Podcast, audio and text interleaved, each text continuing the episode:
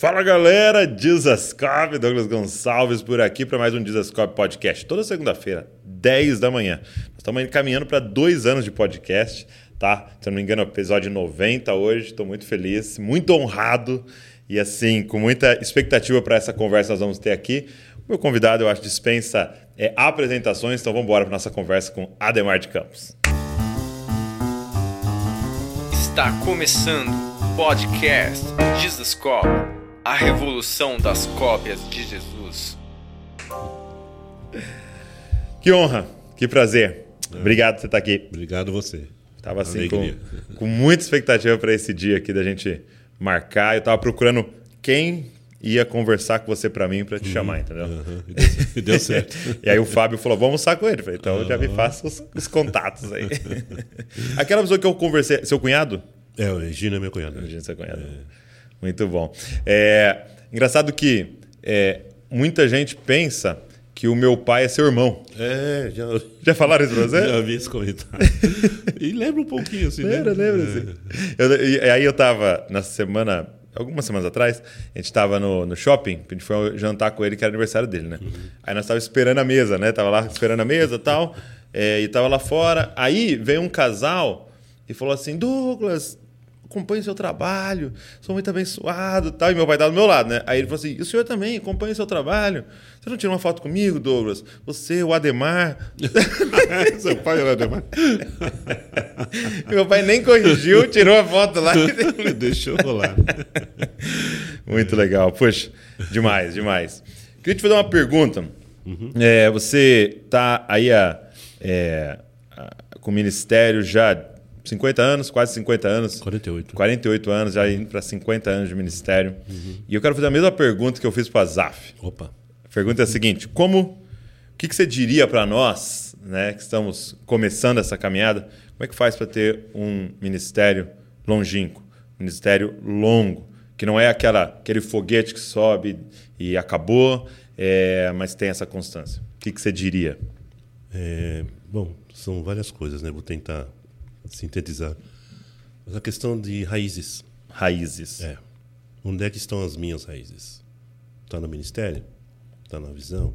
Está no chamado? Está no anseio? Então, é, eu tenho aprendido com o Senhor nesses anos todos que o que dá sustentação, estabilidade e longevidade é onde as sua, suas raízes estão fincadas. Então, o primeiro lugar que as nossas, as minhas raízes estão fincadas é no reino. Hum. Aquele ensino de Paulo em Colossenses, né? Nos tirou do império das trevas e nos plantou no reino do Filho do seu amor. Então, minhas raízes estão. Quem que me arranca daqui? Uau! Ninguém me arranca. Então, isso, isso é que me garante. Não é a minha habilidade, minha capacidade, minha... mas é onde eu estou enraizado.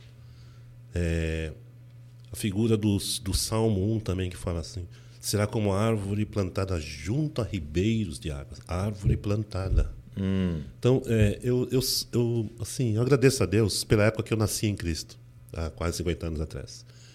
Porque a, a mensagem do Evangelho era muito clara, simples e penetrante, hum. convincente. Eu não tive como resistir ao apelo quando a missionária Mary Johnson fez o convite, quem quer entregar a vida a Jesus, porque ela explanou Jesus, expôs Jesus de uma tal forma que eu falei, não, eu quero isso agora. Eu fiquei louco por Jesus. e... Naquele primeiro dia. Primeiro dia, um sábado de carnaval. Imagine, eu me convertendo a Cristo num sábado de carnaval, num, num acampamento de jovens. Eu tinha um projeto de uma farra que eu ia fazer com os amigos. Minha mãe falou assim: não, eu fiz a sua inscrição e você vai. Tipo, né? Então funciona isso aí. Funciona. Manda quem pode, obedece. Ali, gente. Funciona em paz. então eu tenho certeza, Douglas, querido, que o que me faz ser quem eu sou e estar onde estou é onde eu fui plantado. Entendi. E eu recomendo isso a toda criatura, a todas as pessoas. Isso é que me motiva a cantar, a compor, a pregar, a fazer live, a escrever livros. Que eu quero que as pessoas tenham essa experiência. Porque você vai ter você vai ter tribulações, você vai ter lutas, vai ter deserto, vai ter tentações, vai ter tudo. Doenças, enfermidades, mas o que te mantém é onde você está enraizado. E, e então você está me dizendo nesse primeiro primeiro ponto que você colocou para gente aqui de longevidade ministerial, é, Que, que uma das questões é. Porque, porque o que eu percebo assim, nessa caminhada, né, até minha e de amigos, né? Que é como se oportunidades fossem aparecendo que parecem maravilhosas, mas vão ter que. Você vai ter que cortar algumas raízes para poder fazer essas outras coisas. É, então, escolher as raízes é o que gera longevidade. Com certeza. Você teve momentos na sua vida que te, portas foram abertas para você abandonar suas raízes? Não. Não. Portas sempre surgem, mas a, a convicção e a certeza, isso me direcionaram para onde o destino que Deus tinha já traçado, né? E outra coisa também importante, é, no momento da minha conversão, costumo dizer que eu ti- tive uma experiência tríplice de conversão. A Cristo, porque eu fiquei louco por Jesus.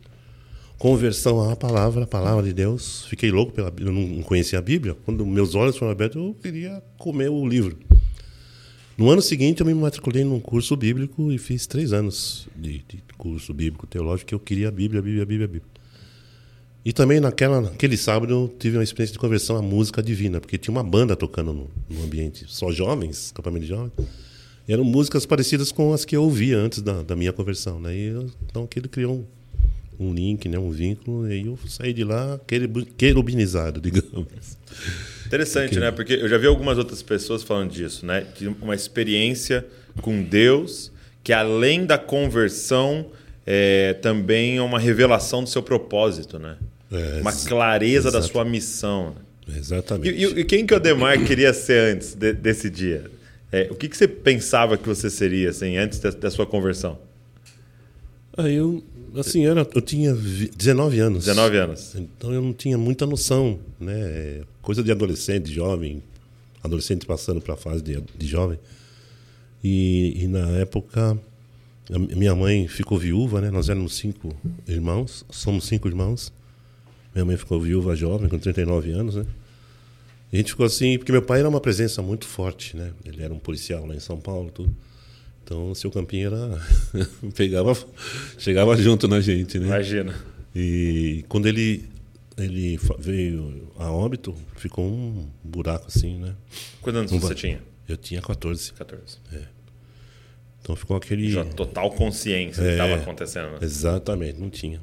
Então eu tive que me adaptar à situação que surgia. Não tive nem, a gente só estudava, né? Nem trabalhava. Entendi. Então a gente foi se se adaptando no E, dia a dia. e você já era ligado à música ali?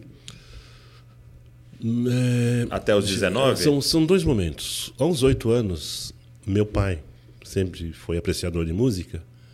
Ele achou que eu tinha que cantar. Tá. Mas eu não tinha nenhuma inclinação para cantar. Mas ele, eu, sei lá, ele fez uma leitura, né? Você, é você. Então tá bom. Profeta, um profeta. É, nós não éramos cristãos, né? Evidentemente. E ele, meu pai sempre organizava festas, contratava um violonista e o ponto alto da festa era o Demarzinho cantar lá as músicas do seu campinho, né? Da, da- que, as músicas que ele gostava, né? Então eu tinha que decorar mesmo. Até hoje tá aqui as, aquelas músicas, né? Nelson Gonçalves, Orlando Silva. Porque o meu pai fazia esse trabalho comigo, né? Esse, essa mentoria, né? Então ali foi minha iniciação musical, digamos assim. Incrível isso. É, interessante, né? Depois, quando eu cheguei na adolescência, eu comecei a ouvir as bandas pop e tal, Jimi Hendrix e por aí vai. E depois, aos 21 anos, eu tive um encontro com Jesus e aquilo que estava latente, né? Dentro de mim aflorou e é isso que eu, que eu sou hoje, né? É isso que você faz é, hoje. que eu faço hoje. Muito bom. E aí, então, você, você falou raízes. Você apontaria mais alguma coisa dessa, dessa longevidade? Relacionamento. E, e igreja no lar. Ok. Que eu- isso que eu vou falar agora, acho que poucas pessoas sabem, eu não sei nem se o pastor Osmar sabe também. Mas eu, eu tive a minha primeira experiência de igreja na casa através da minha mãe. Minha mãe converte-se em 1971, 1974, seus cinco filhos se convertem. Mas desse período, desses três anos, ela começou a fazer vigílias a sexta, toda sexta-feira, com uma irmã da Assembleia de Deus, a irmã Cida. Douglas, elas oravam da meia-noite às seis Em casa. na casa. E eu era não convertido, eu eu ficava em, porque era um, um, poder, uma coisa assim, eu não, não desconhecia aquilo, novo convertido, e eu queria orar, queria falar em línguas, não, mas não tinha como imitar, não era, não tinha assim. era simples assim. É, né? E elas oravam e tinha profecia, e tinha palavra, e aquilo foi minha escola inicial, uhum. sabe? Então eu eu sempre amei esse momento da, de estar reunido em casa, né? Quando eu me casei, eu abri um grupo em casa e a gente começou a fazer também culto e evangelismo e, e, né, e 60 pessoas frequentavam lá. Inclusive meu amigo Osmar. E depois eu vi meus filhos fazendo isso também, né? Então foi um repasse assim, né, geracional nesse sentido, né? E como é saudável, porque as experiências mais marcantes na minha vida foram na minha casa. Entendi. Seja individual, seja com a esposa, seja com os filhos, com os amigos dos filhos. Sempre tinha uma mini vigília, tinha um encontrinho, alguma coisa assim. Então isso foi me construindo a minha estrada, a minha caminhada de a comunhão com Deus. No lar, é, os relacionamentos profundos. Exatamente. E, e, é interessante como a igreja no lar, ela é um grande antídoto para aquilo que destrói os ministros, né? Porque o, o, o, maior. Quando a gente vai começar, né? A gente morre de medo dos, das vaias, né? Meu Deus, se eu cantar lá e ninguém gostar, né? E se eu pregar e ninguém gostar e tal, a gente fica com medo. Mas o verdadeiro perigo são os aplausos, né? É, os verdadeiros é, perigos é, Ademar, ah, é. esse é o verdadeiro perigo é. para nós porque isso destrói, né? Se em algum momento você achar que é você, que, né, que é você que faz, é terrível. Uhum. E e, e, eu vejo assim, muita gente pergunta, como é que faz, né? Porque você vai num lugar, pede foto, né? lugar, fala é, da sua música e tal, como é, que, como é que mantém o coração? E a resposta é a igreja, né? É, é e principalmente essa igreja na casa, porque quando você chega lá, ninguém quer tirar foto com você. ninguém bate, meu Deus, você canta muito, hein? Não, é, você é o irmão, né? É, é o irmão Ademar. É, Ali no tá meio, é o irmão tudo, tudo amigo, né? É, então é assim, é um, é um antídoto pro coração mesmo. É, né? Você sair de uma conferência num sábado e, e tá ali no seu, na sua casa, no seu grupo, naquela semana, né? Isso é, isso é muito saudável para nós, né? Todo mundo precisava viver isso. E, e, Deixa eu só fazer um comentário em claro, isso. Claro. Ampliando um pouco mais essa questão das raízes, né? Além do lar, minhas raízes estão na igreja local. Uhum. Foi onde eu cresci, onde eu me casei, onde eu batizei meus filhos, onde eu fui ordenado pastor. Então eu tenho um, um, um vínculo. Eu estou casado com a igreja local. Uau.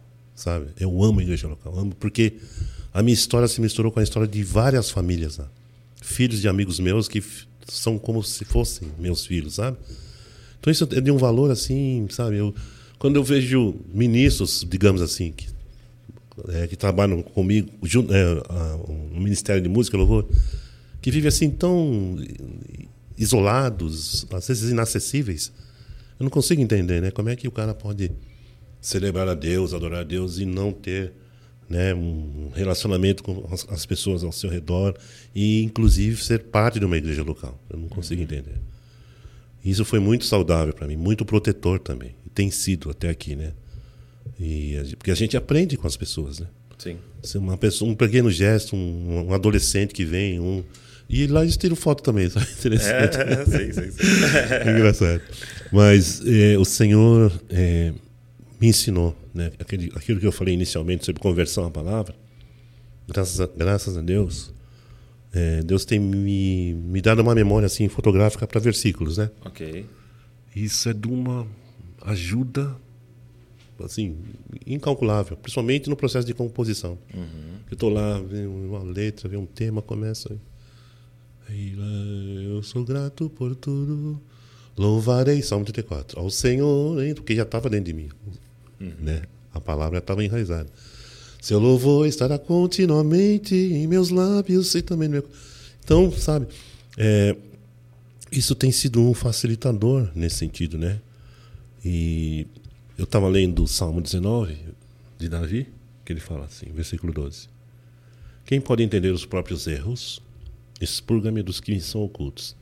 Uau. Eu pensei, eu vou, o dia que eu encontrar com o Davi, eu dou um pega nele, porque o cara já já denunciou meus erros, agora ele está falando dos erros ocultos,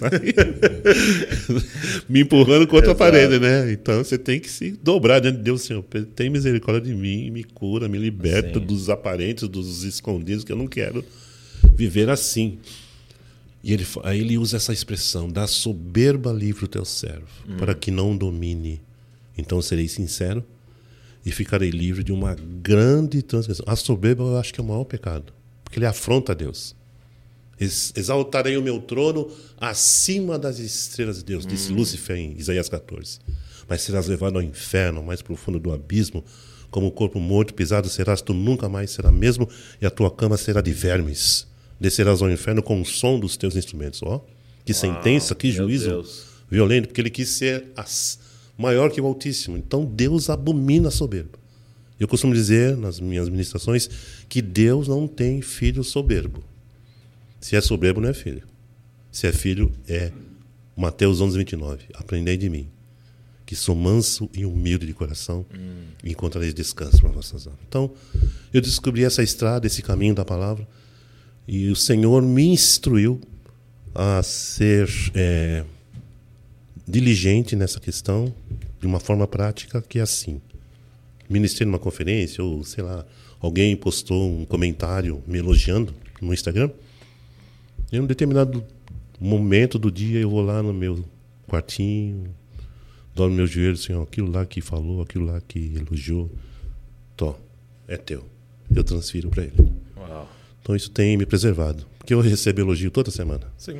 Então se eu for pegar para mim, eu tava É.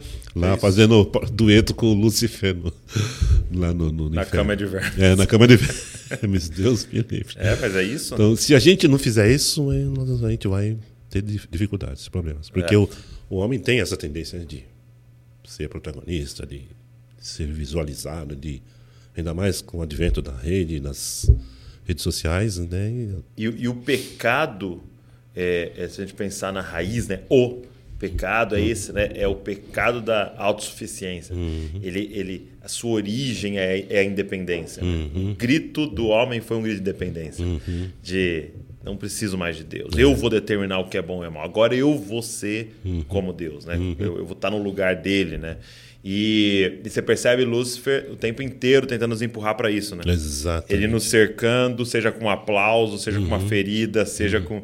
Né, no- tentando nos empurrar para isso Uhum. o tempo inteiro. Né? Então, essa, essa, esse mecanismo de proteção constante que você vê nos Salmos ali, Uhum. né? você vê em Cristo, você vê o tempo inteiro, é, é- é a grande arma. Né? Grande arma. É que eu Entender recomendo para os meus amigos, ministros aí, pastores. Nós temos que fazer esse exercício diariamente. Muito bom. Raízes, a igreja local, os relacionamentos, a humildade Uhum. são, são ingredientes aí para para esse Saúde espiritual. saúde espiritual. Ministerial também. Muito bom. É, você falou algo pra gente. A gente teve a oportunidade de almoçar já, antes aqui, né, gente? Comer uma parmegiana. Muito gostoso. Obrigado. E você falou algo ó, na mesa que eu queria que você expandisse um pouco com a gente aqui.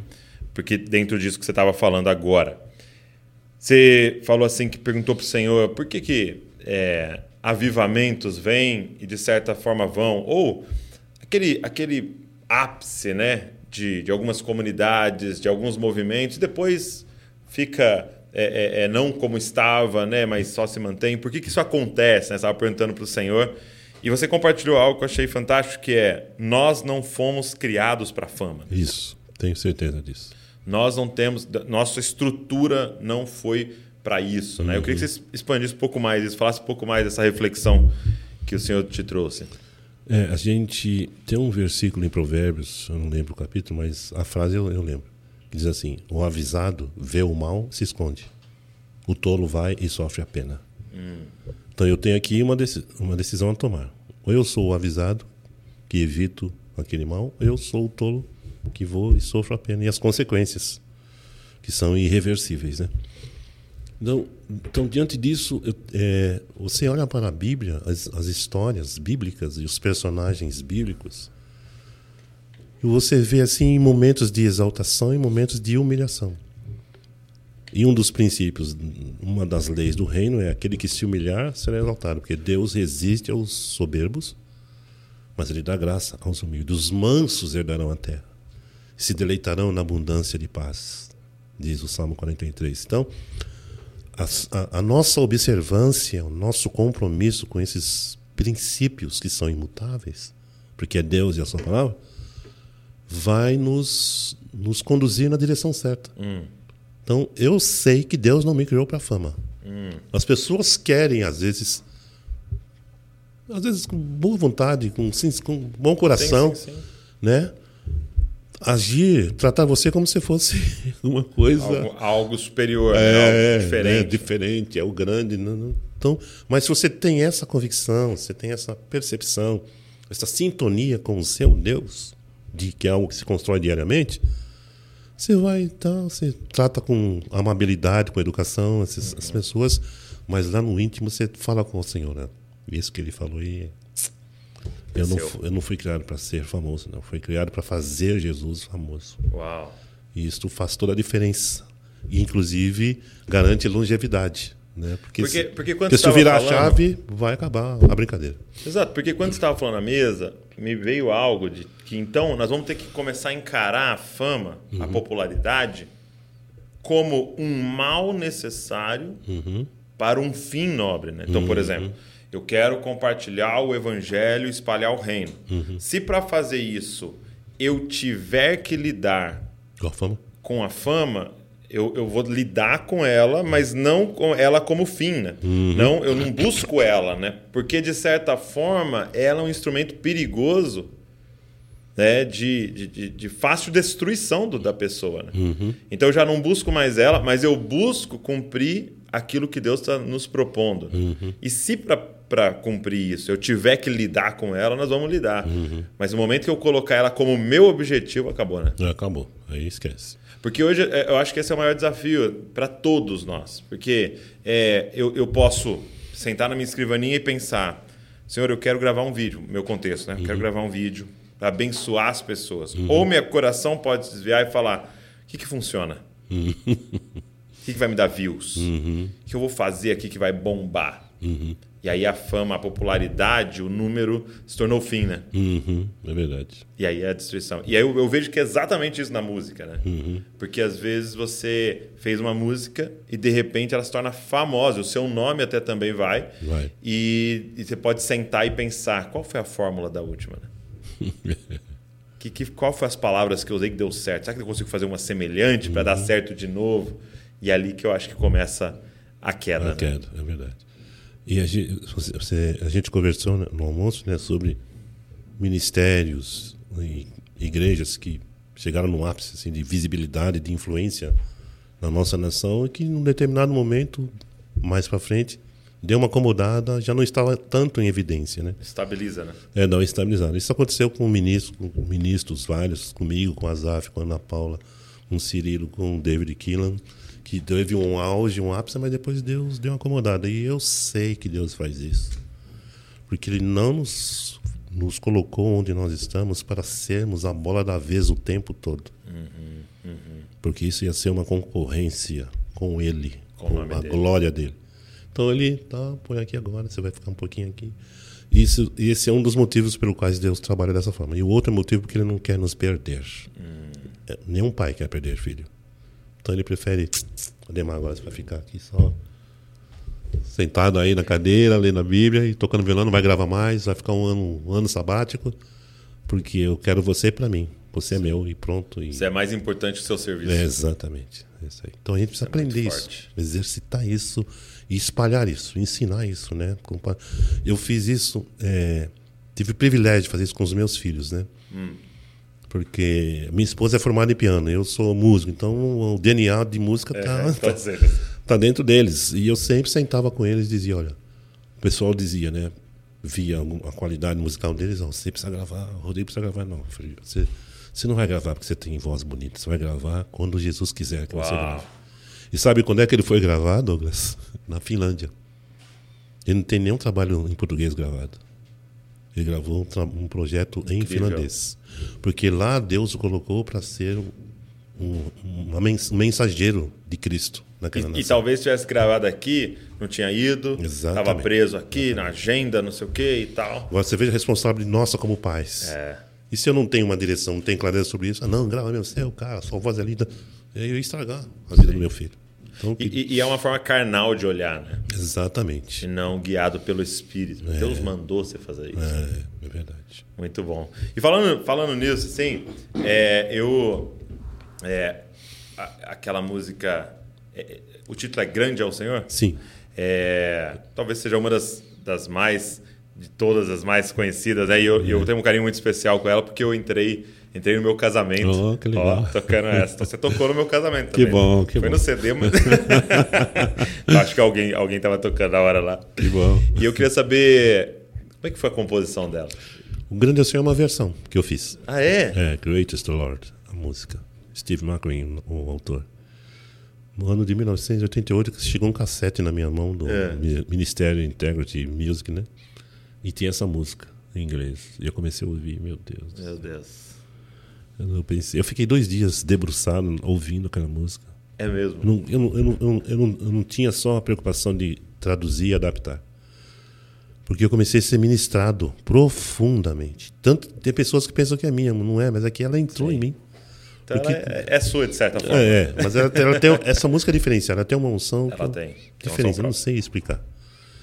E depois eu concluí essa versão que a gente canta em português hoje. Gravei em 1989. O pastor Paulo, lá do Rio de Janeiro, está falando, tá conversando com o Fábio sobre isso. E disse que durante seis meses ficou em primeiro lugar na rádio, não sei se é Melodia ou a rádio FM lá da MK, não lembro o nome dela. Porque, é, é, além de ter sido gravado ao vivo, naquela época ninguém gravava ao vivo. Eu fui, eu fui pioneiro em gravação ao vivo de louvor, nos cultos, né? Em 1987. A galera era só estúdio. É, só estúdio. Mas Deus me deu essa. mostrou que eu tinha que fazer isso e eu fui obedecer e depois ele fez o que ele fez. Então, é, essa música, ela, ela, ela realmente é a música que mais é, me colocou assim, né? Em evidência. Porque ela, até hoje ela é cantada, é uma música de 30 anos, sei lá quantos anos. Todo, toda semana alguém está cantando na igreja, no culto, e posto no Instagram, me marcam lá, oh, ok, Ademar, não sei o quê.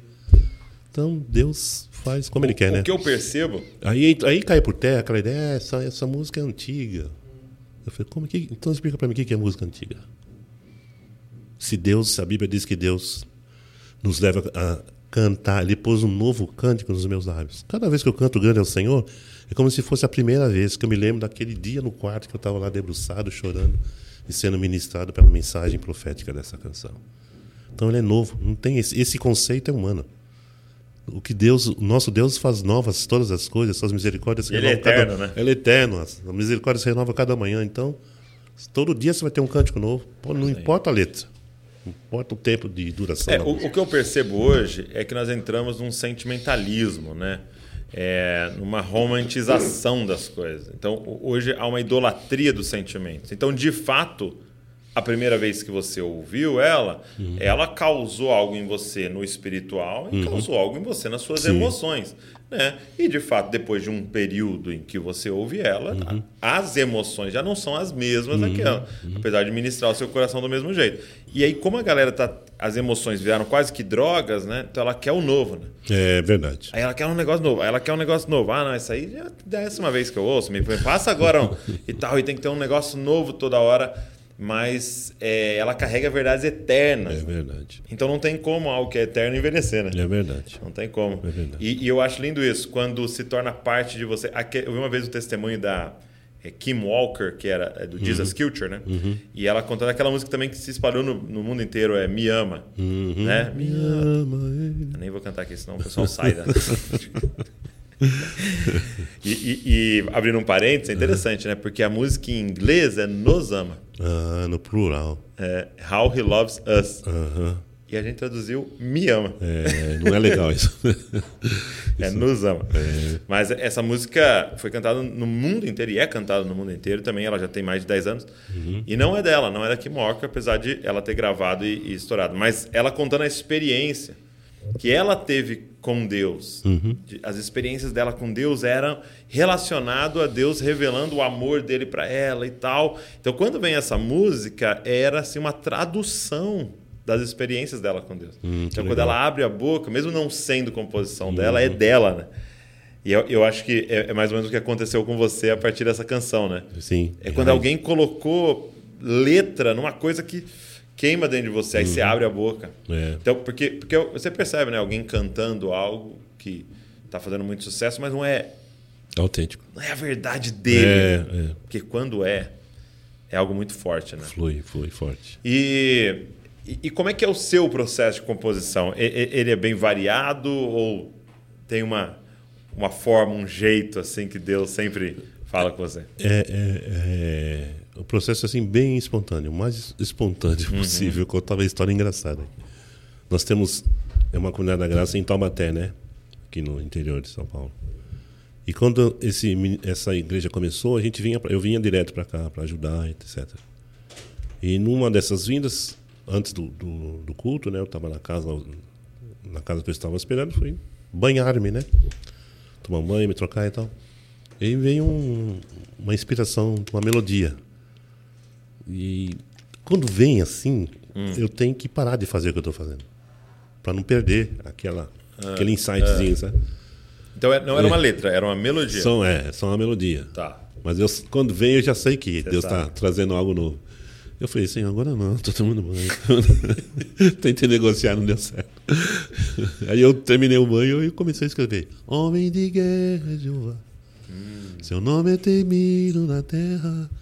Então, o que eu estou querendo dizer com isso? Que essa inspiração vem no momento que você não, não tem como programar. Vem assim, te invade, te, te, te, te sinaliza, te empurra, te pressiona até você começar a pegar a caneta, papel, violão e, e a música vai sendo Meu escrita Deus. ali. É muito. É muito Então, Quer dizer, com, com, outro- com- há pessoas. É possível, por exemplo, eu, eu vou sentar aqui, pego um texto, um versículo bíblico, eu vou colocar música aqui. Posso, posso fazer isso. Qualquer um, você pode, qualquer um pode. Mas é diferente quando a inspiração vem de fora, que não, que não tem como programar, né? Entendi. É muito legal. Entendi. E, e a maioria dessas músicas que são tão conhecidas como essa, né, Uhum. algo que a gente, como o Brasil cantou muito, é, a maioria delas foram assim, Ah, sim. a maioria em momentos.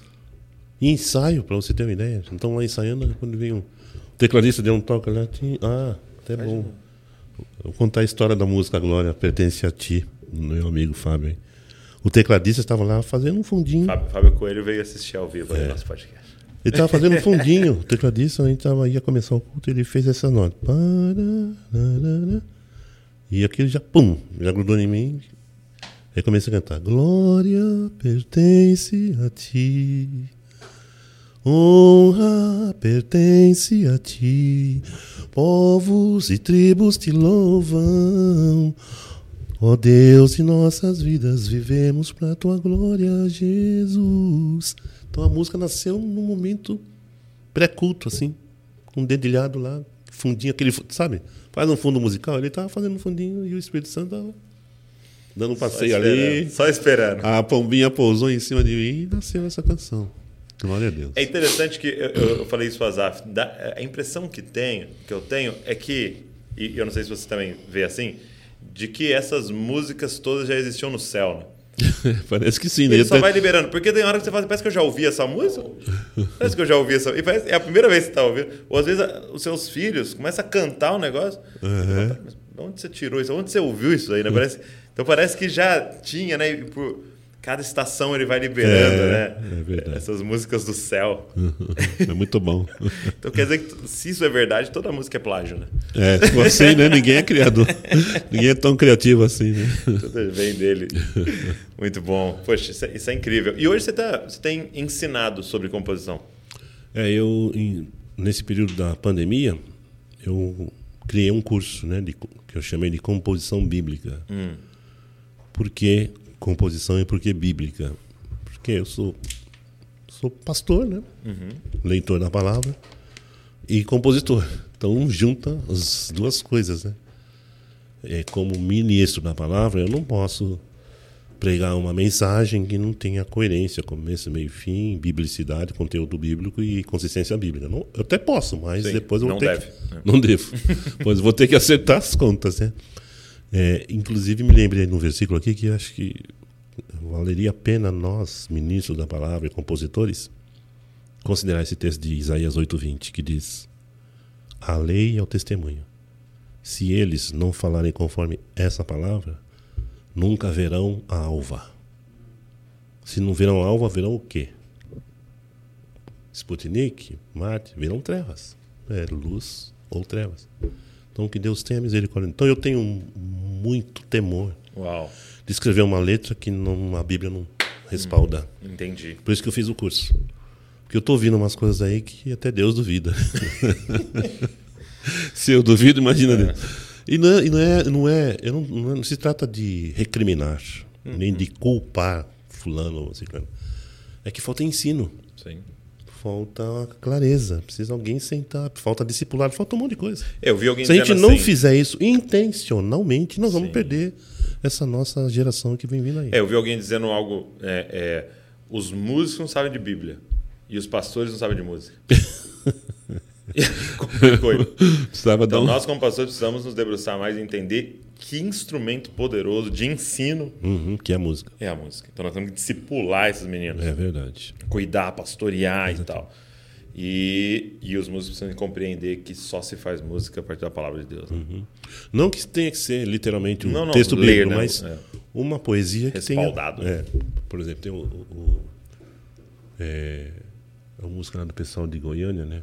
Do, Hum. do Benê, aquela turma toda. Aquela música única. Não é do versículo, mas ser o conjunto, né? A construção você te remete Qual, qual música? Ao único que é digno Tá. de receber a honra e a glória, a força e o bonito. Aquela do Azaf, Jesus em tua presença reunimos. Então você começa a ver que aquela a linguagem lá de trás ela tinha te ajudava a lembrar das verdades bíblicas, né? As músicas da Ana Paula, né? Eram, Ana Paula, então. muitas e- delas até eram textos literais. né? Aham. Então, o, o, o Cirilo mesmo tem uma música muito bonita do Apocalipse 5. Poderoso Deus, ao que está sentado no trono. Então, é, é, é verdade bíblica. E a, Bíblia, a, a igreja precisa disso. Muito bom. Né? É isso aí. Eu percebi, você cantou algumas agora, você acabou de cantar algumas, e eu percebi que uma temática muito recorrente era unidade. Unidade. É, Sim. Unidade. Né?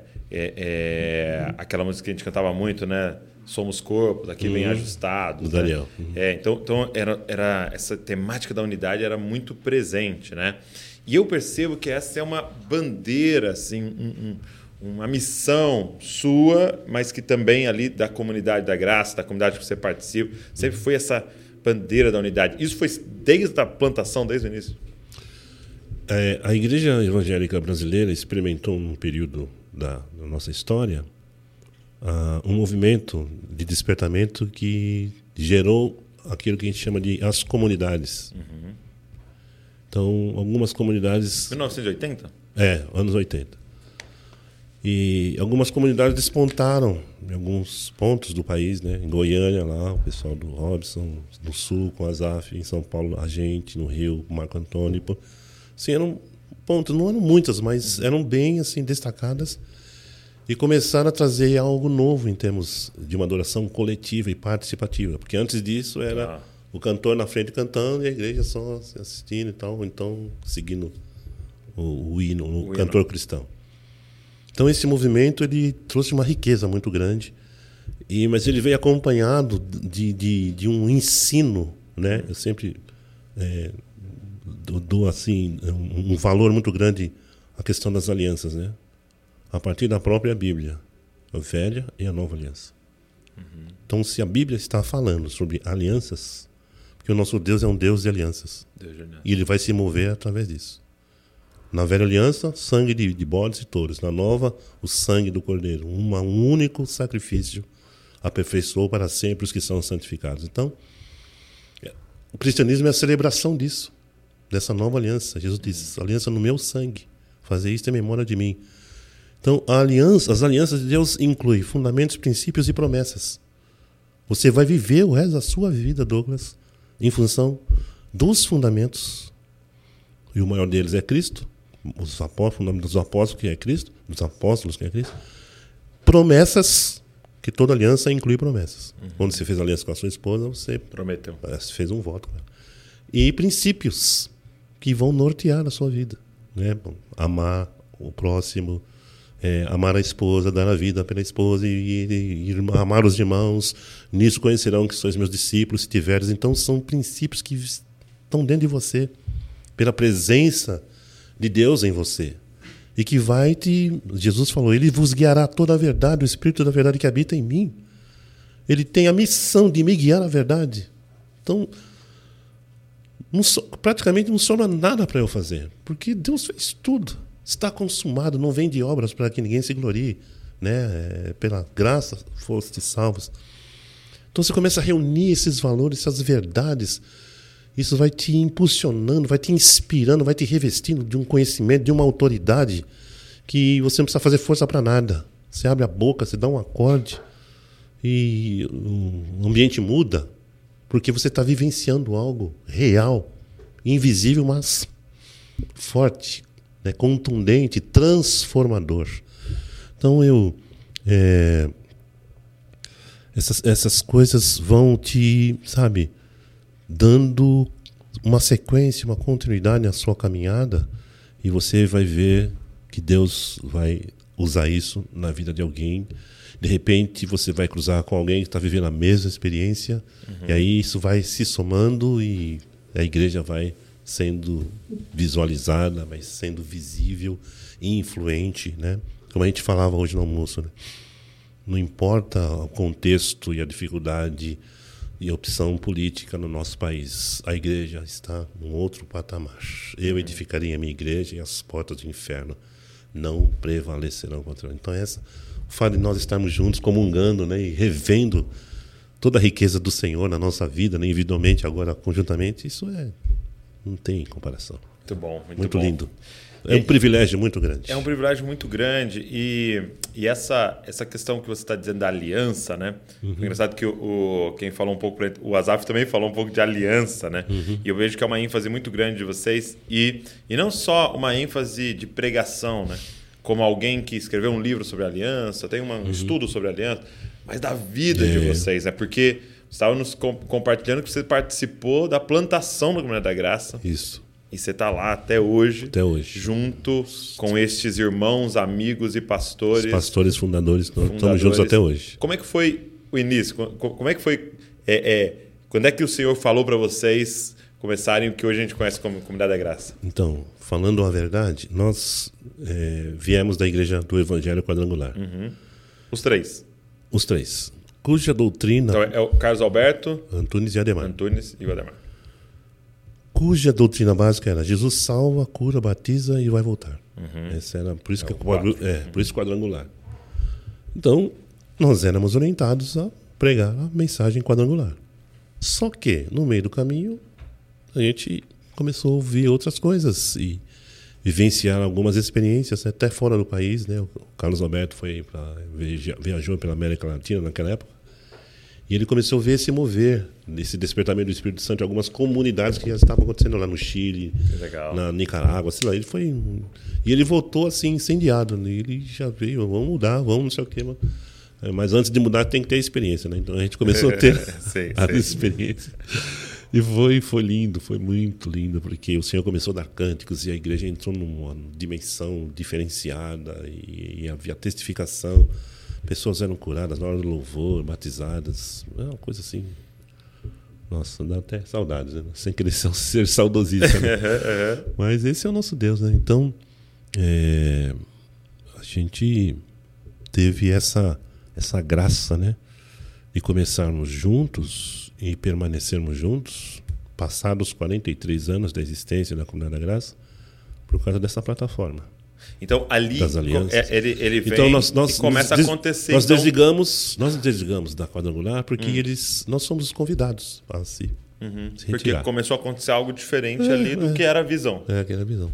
Mas, mas, mas tava, a gente não estava assim preso à visão. A gente estava preso à experiência. Uhum. E tentamos um diálogo, uma conversa amigável. Mas, mas, o, eles, é, eles, mas eles não vocês já lideravam uma, uma congregação? Uma, uma quadrangular. Entendi. É.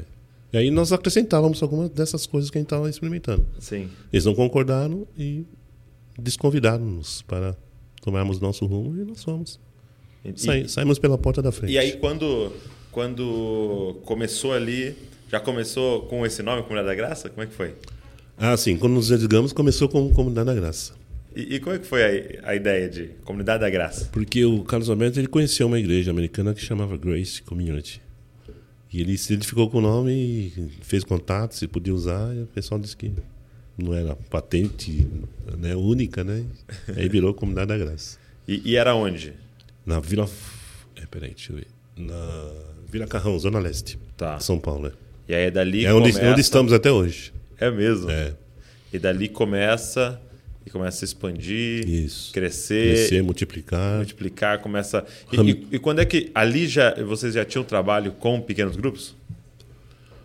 Depois, nos anos 80, nós começamos os trabalhos com os grupos que a gente chamava grupo familiar, né? Sim. Então, foi também um momento muito rico, assim. E, e os nossos cultos, eles aconteciam assim com cultos evangelísticos, em que aconteciam curas, né? revelação. O Carlos Alberto e o eles eram muito usados nessa, nessa área, né? E pessoas se convertiam, eram curadas, famílias. E ela- esse- isso gerou crescimento numérico da comunidade, né? Entendi. Aí na sequência veio essa unção de adoração, de louvor, Sim. que é um negócio diferente, ninguém conhecia na época, né? Então foi tudo assim muito rápido, muito intenso. E até hoje a gente desfruta disso. E, e é interessante, né? Porque todas essas histórias tem algo em comum, né? Que é uma coragem de realmente fazer algo novo que o Senhor está pedindo. né? Uhum. Porque E nós rom- somos tentados a engessar, né? E fazer o que já sabe fazer, né? É. É, inclusive a gente é tentado a, a se manter para não criar animosidade, né? Ser mal, não ser aceito, por exemplo, né? É. Até muito Mas mais fácil fazer o que todo mundo gosta. Né? É, então, mas quando Deus te empurra, você não tem opção a não ser seguir a direção que Ele está indicando. né? É por isso que eu vejo assim Deus sempre levantando e usando muitos jovens, né? Uhum. Porque parece que na nossa juventude a gente tem mais ousadia e coragem, né? E até às vezes Uhum. Atiram, assim, é. tem, tem mais coragem de dar uma ignorada, ah, vão falar mal, mas você vai e faz mesmo assim e tal, né? Porque depois que você tá ali com uma certa idade, já gerenciando todo, tudo aquilo ali que o Senhor mesmo deu, né?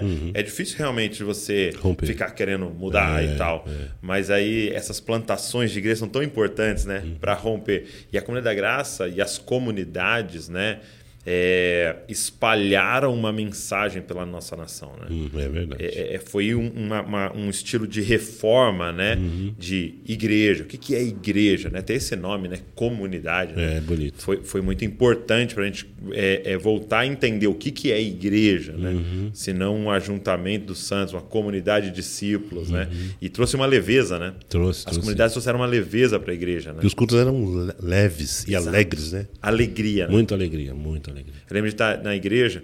É, Foi nas, foram nas comunidades que trouxeram esse negócio de dançar na hora do louvor. é mesmo? É, de dançar, saltar. Fazer uma coreografia, Fazer fazer- roda, é. Mas era um ambiente leve, livre. Muito bom. Eu lembro de estar numa igreja assim, é, criança, adolescente, assim, né? E não lembro o que, que eu tava falando com alguém e tal, e nós damos risada assim. Aí um diácono falou assim: para de rir, menino. Igreja não é lugar de rir. Eu não sabia disso. Só ele sabia, né? Só ele, igreja é lugar de ficar triste. lugar de chorar. É, muito bom, mas realmente trouxe toda essa, essa leveza, trouxe é, de volta para a igreja essa alegria realmente. Era, voltou essa questão do culto de celebração. Celebração, exatamente. Isso foi muito bom, muito bom.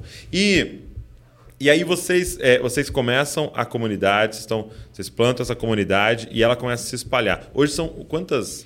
Você, sabe quantas comunidades da graça Acho hoje? que umas 70, né, Osmar?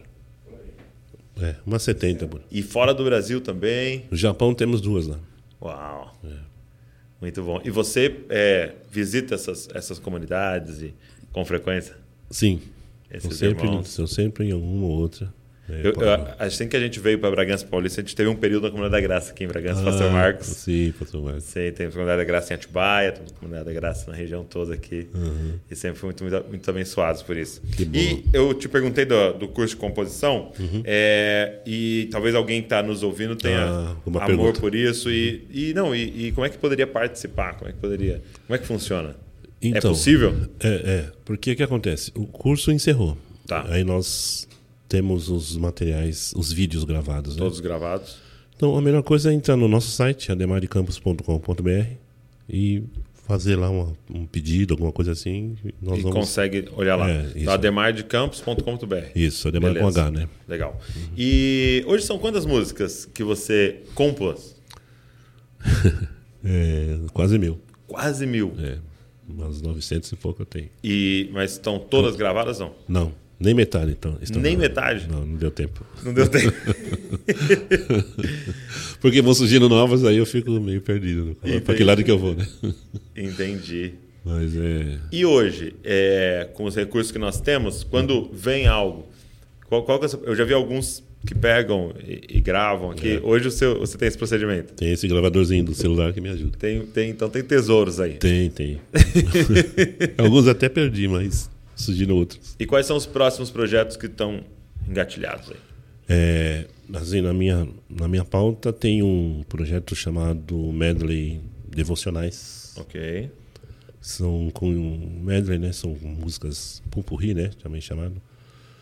Formaram de quatro músicas ne- nesse meu caso, é, com acompanhamento de um de cordas e piano e a minha voz. Tá. E a ideia é que a pessoa tenha esse material para aquele seu momento de Devocional. leitura, devocional, muito bom, hein? na estrada, porque som de cordas e piano é, é uma coisa muito celestial. Divina. É, divina, muito divina. Só a minha voz que vai atrapalhar lá, mas tudo Ah! bem. Parece. Então, é, é um projeto sim, fe- realmente focado na- no momento devocional das É um pessoas. momento devocional. Mas é, eu, se eu entendi, é uma faixa tem quatro músicas. Ou não? Isso, uma faixa tem quatro músicas. Entendi. Exatamente. Que, então você pegou, Então são trechos, né? conectou elas. É, não é, não é, não é a música inteira, né? Mas Sim. dá para entender que, que. Porque são conhecidas, né? E, e- e quantas faixas terão? Quatro, pelo menos. Quatro, pelo menos. Então, Então seriam quatro 16 vezes. É, músicas. Ah, exatamente. é. Muito bom. E é, tem mais algum projeto? Tem um vídeo, um vídeo que eu que falta a gente gravar, já, a parte de estúdio já foi, de uma música chamada Amor Maior, que o Senhor me inspirou nesse período de pandemia. Uhum. Por que que estava acontecendo? O ambiente era dos piores.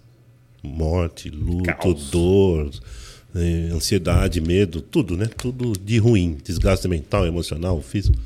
E eu tava no bolo, né? Claro, sou ser humano. Até que eu falei, peraí, peraí, peraí, deixa eu pensar aqui. Eu vou ficar refém disso aí? Não posso.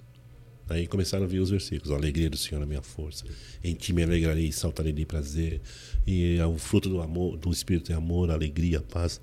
Então eu fui me alimentando das verdades bíblicas eh, relacionadas à alegria. Aí nasceu uma canção que chama-se Amor Maior. E é um reggaezinho, né? Pra quem gosta de reggae vai se deleitar. E a letra fala assim: Eu quase me perdi nesse mundo, mas encontrei um amor tão profundo, Jesus. Jesus, amor maior, Jesus, Ele é o melhor, Jesus, a nossa voz canta Jesus. É curtinho assim. É, eu tenho certeza que as a criançada vai, vai gostar muito dessa música. Ela é bem, Que demais. é bem simplinha assim. E, é bem- e vocês vão fazer um vídeo.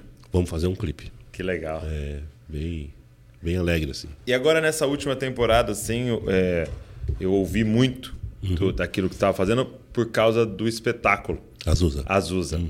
E já faz um tempo, né, que vocês estão e, e continua, né? É, o Azusa começou Fala um pouco pra gente desse, desse projeto, assim. O, o, a- o Musical Azusa é um projeto da Companhia Anici, Tá. de teatro do, O Kaique. do Kaique Oliveira, que é o diretor e é o líder dessa missão.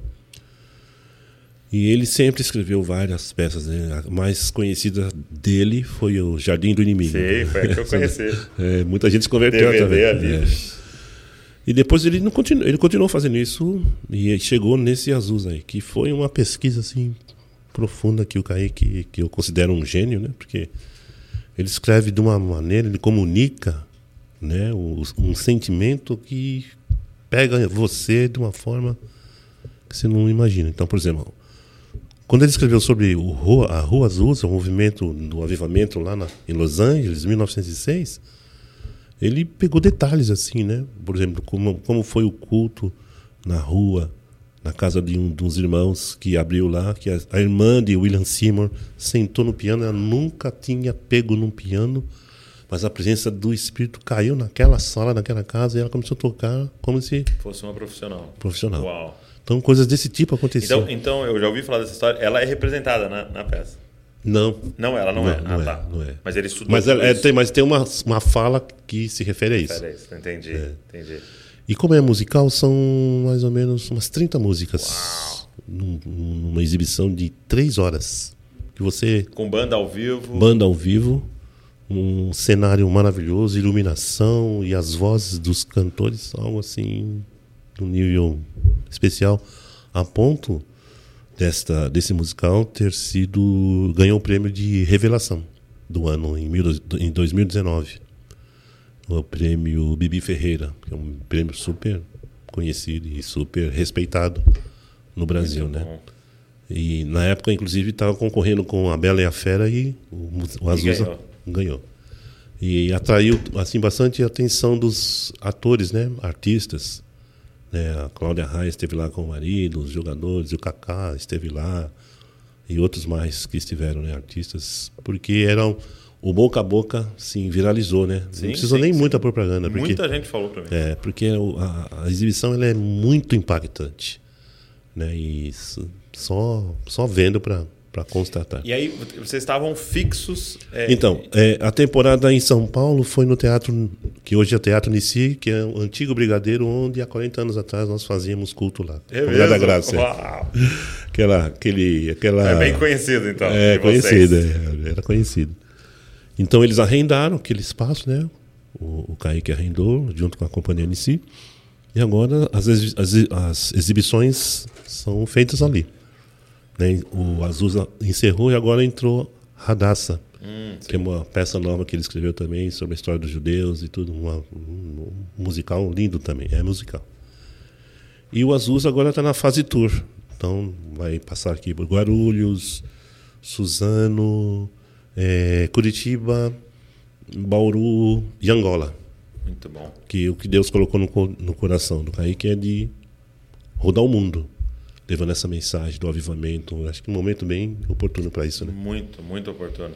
E você tá. E você acompanha É, quando não choca com os meus compromissos e agenda, né? Eu, eu vou junto. sempre junto. É, eu sou o mais velho do grupo lá.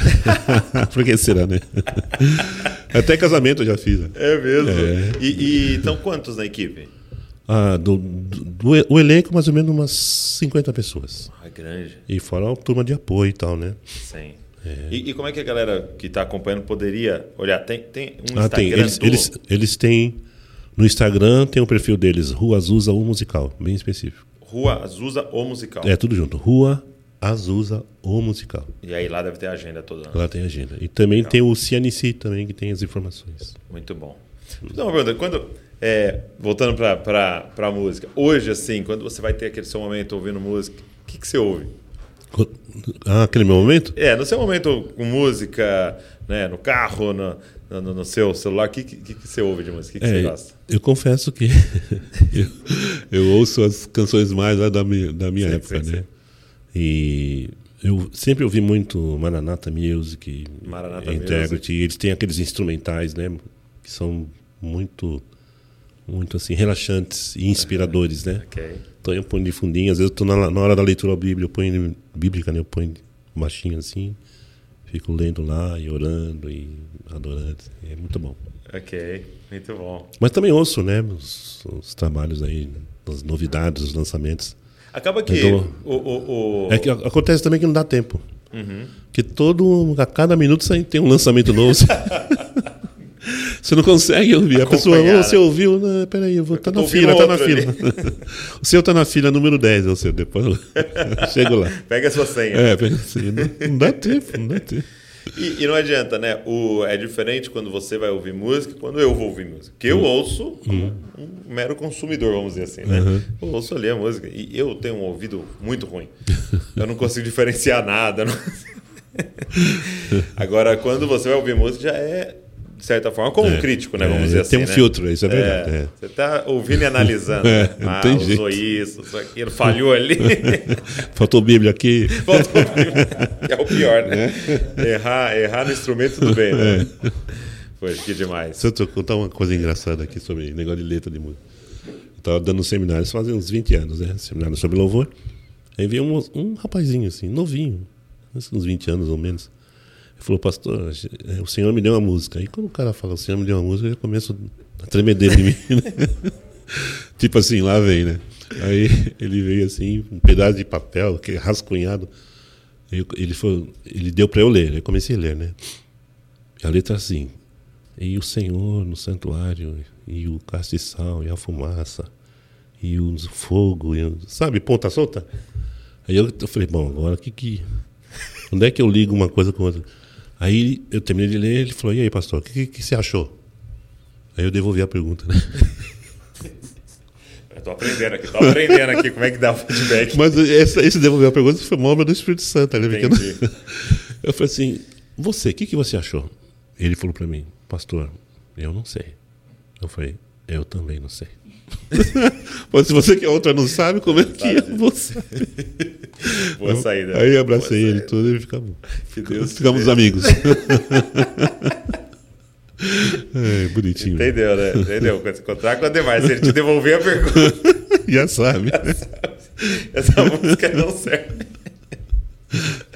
bom, bom. Depois eu vou te mostrar alguma coisa, eu vou te perguntar o que você acha. Tá bom. Muito bom. Ai, ai. E é, hoje, assim, você, você é, é, bem metódico com o seu. Você estava falando, né, de colocar uma música, seu momento. Vi, vi você fazendo algumas lives, né? E você com, com devocional e com música e tal. Você é bem metódico com o seu tempo devocional? Ah, sim. Você ah, tem horário, você tem. É, eu, eu, procuro usar amanhã, a parte da manhã, a parte da manhã para leitura bíblica e, e, um, e louvor. Eu pego o violão e canto pro Senhor. Uhum. Adotei isso. Né? Seu secreto. É. Tipo assim, é, para eles são as primícias. Hum. Lá, eu vou, vou cantar na igreja, vou cantar na conferência, mas primeiro eu preciso cantar para ele. Uau. Então eu compareço, apresento, dou oferta, dou dízimo. Não tô brincando. é um culto. Passa apelo. É, passa eu mesmo aceito. Mas eu, eu criei bom. esse hábito, né? Hoje mesmo. do seu disco, primeiras é, horas. É, as primeiras horas é para ele. Então hoje mesmo. Hoje de manhã já tive lá, antes de vir para cá, já tive meu tempinho lá. Li, porque eu estou lendo aquela Bíblia 365 ah, legal. da Mundo Cristão. Sim, que, sim. Que é fantástico. Fantástico, né? Porque o cara conseguiu, assim, Gênesis, Mateus, Salmos Salmo, e Provérbios. É. O assunto daqui é desse, é desse, é desse. Então você ganha a visão do todo, né? E vai assim até o fim. Eu falei, caramba, eu tô... Então você está fazendo a sequência de ler a Bíblia em um ano. De um ano, é, exatamente. E está sendo. Até música já saiu lá. É? é. Se Deus. Porque a inspiração é fervente ali, né? Muito bom. E, na, e no, no, almoço, a gente estava falando um pouco sobre é, o, uma ênfase, algo que quando a da Graça começou a, a falar, e na verdade começou a surgir de novo, né? Que é sobre os cinco ministérios. Uhum. Né? Dos cinco ali, qual que é, é mais presente na sua vida, dos cinco ministérios? Aqueles caras, todos. Todos. o Megazord. é o Coringa, né? O Coringa. do, do Ministério. É, eu, eu acho que. Eu acho não, eu tenho certeza que a minha área é, pende mais para o profético. Inclusive por causa da música. Né? Sim. Porque há momentos na, durante a administração, em, algum, um, em um dos nossos cultos, ou algum outro lugar, por exemplo, é, esse fim de semana, sábado, eu estava em Belém do Pará, numa conferência da Quadrangular lá. Uhum. Num ginásio para 20 mil pessoas. E eu ministrei de manhã uma palavra e à noite só um louvor.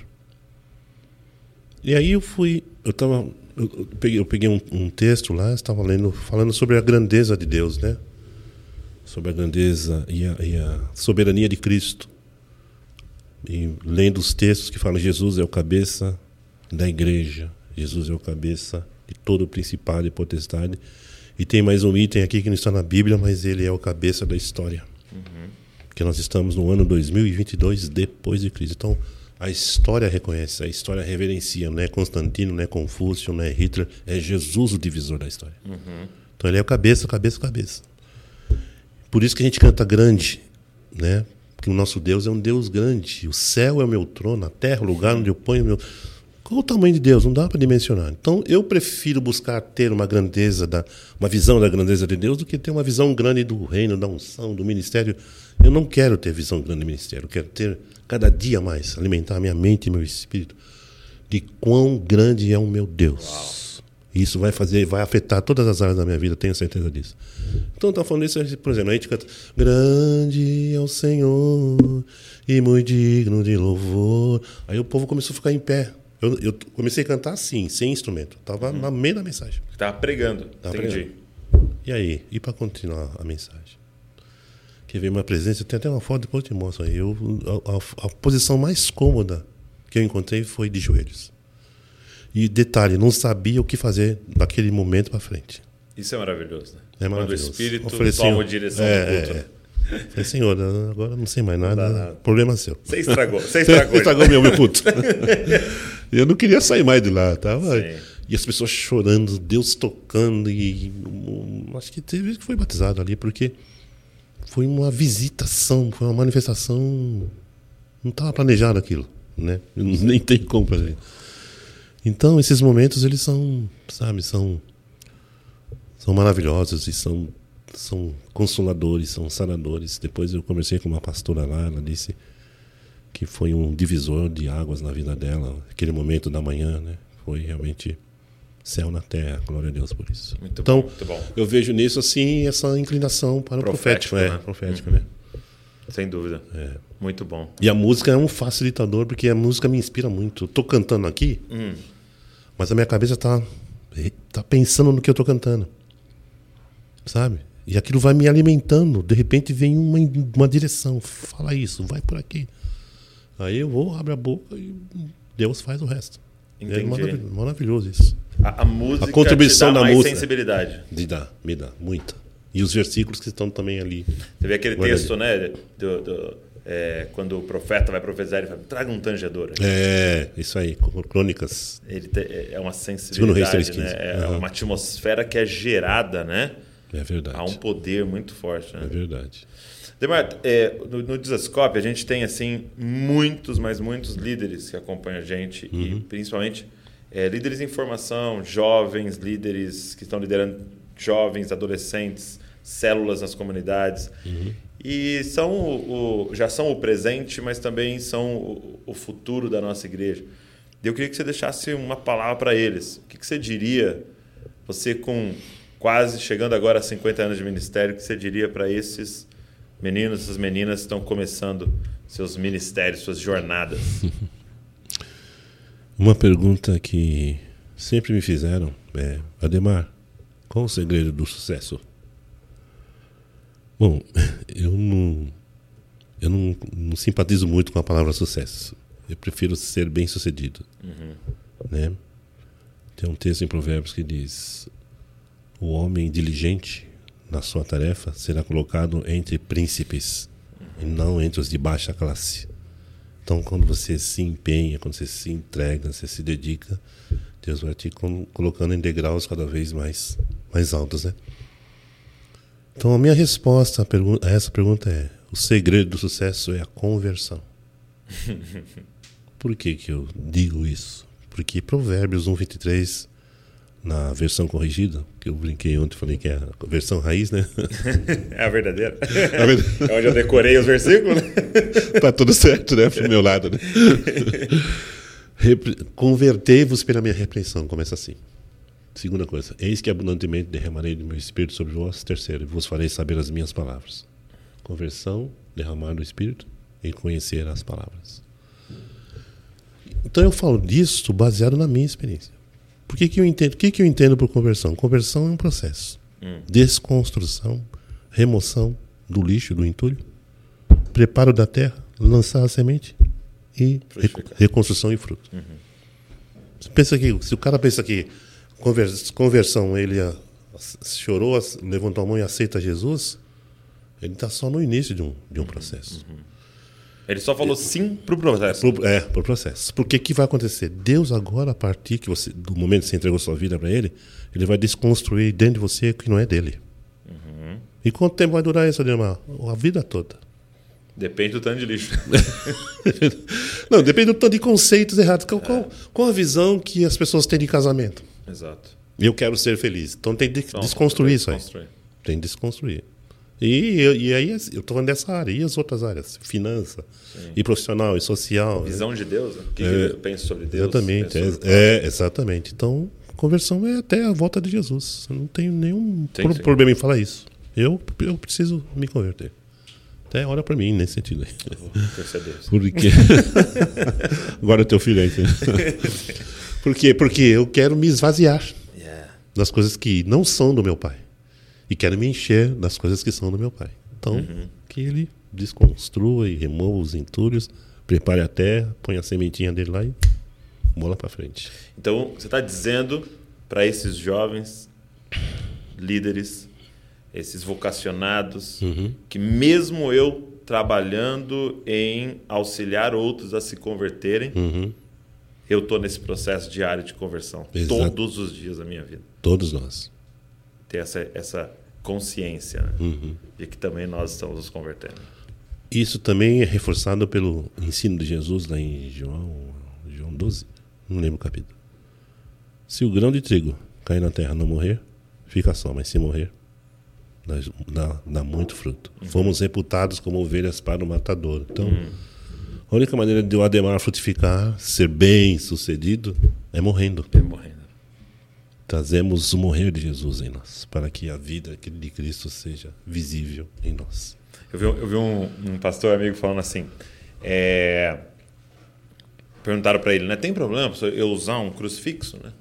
Aí ele falou assim: não, não tem problema. Agora sim, é, não usa um com Jesus pendurado, porque Jesus já ressuscitou e já Então, vazio. tá vazio. Põe um, manda pôr um você nele. É. Vai na joalheria, leva uma foto sua Cara, e faz e faz você. um aplique. Porque a cruz dele ele já morreu na dele, agora você precisa morrer na sua. Boa.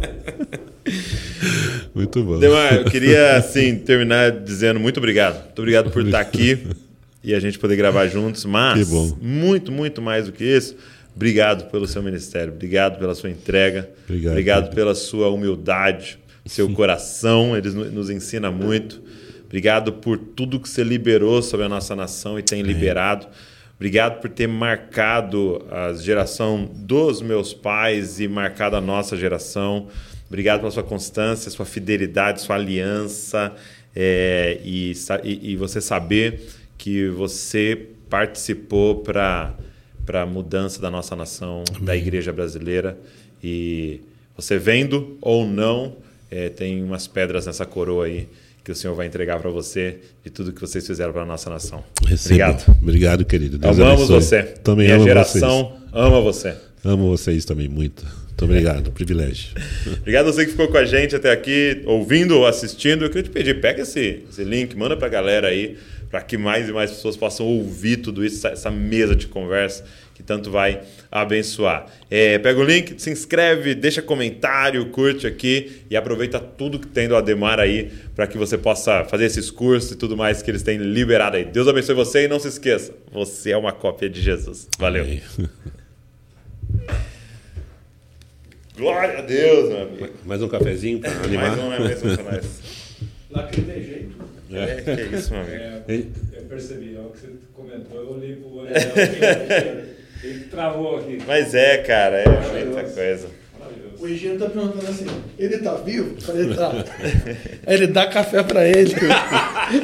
Dá café pra ele, é Esse, bom. esse meu cunhado me, Conhece, conhece.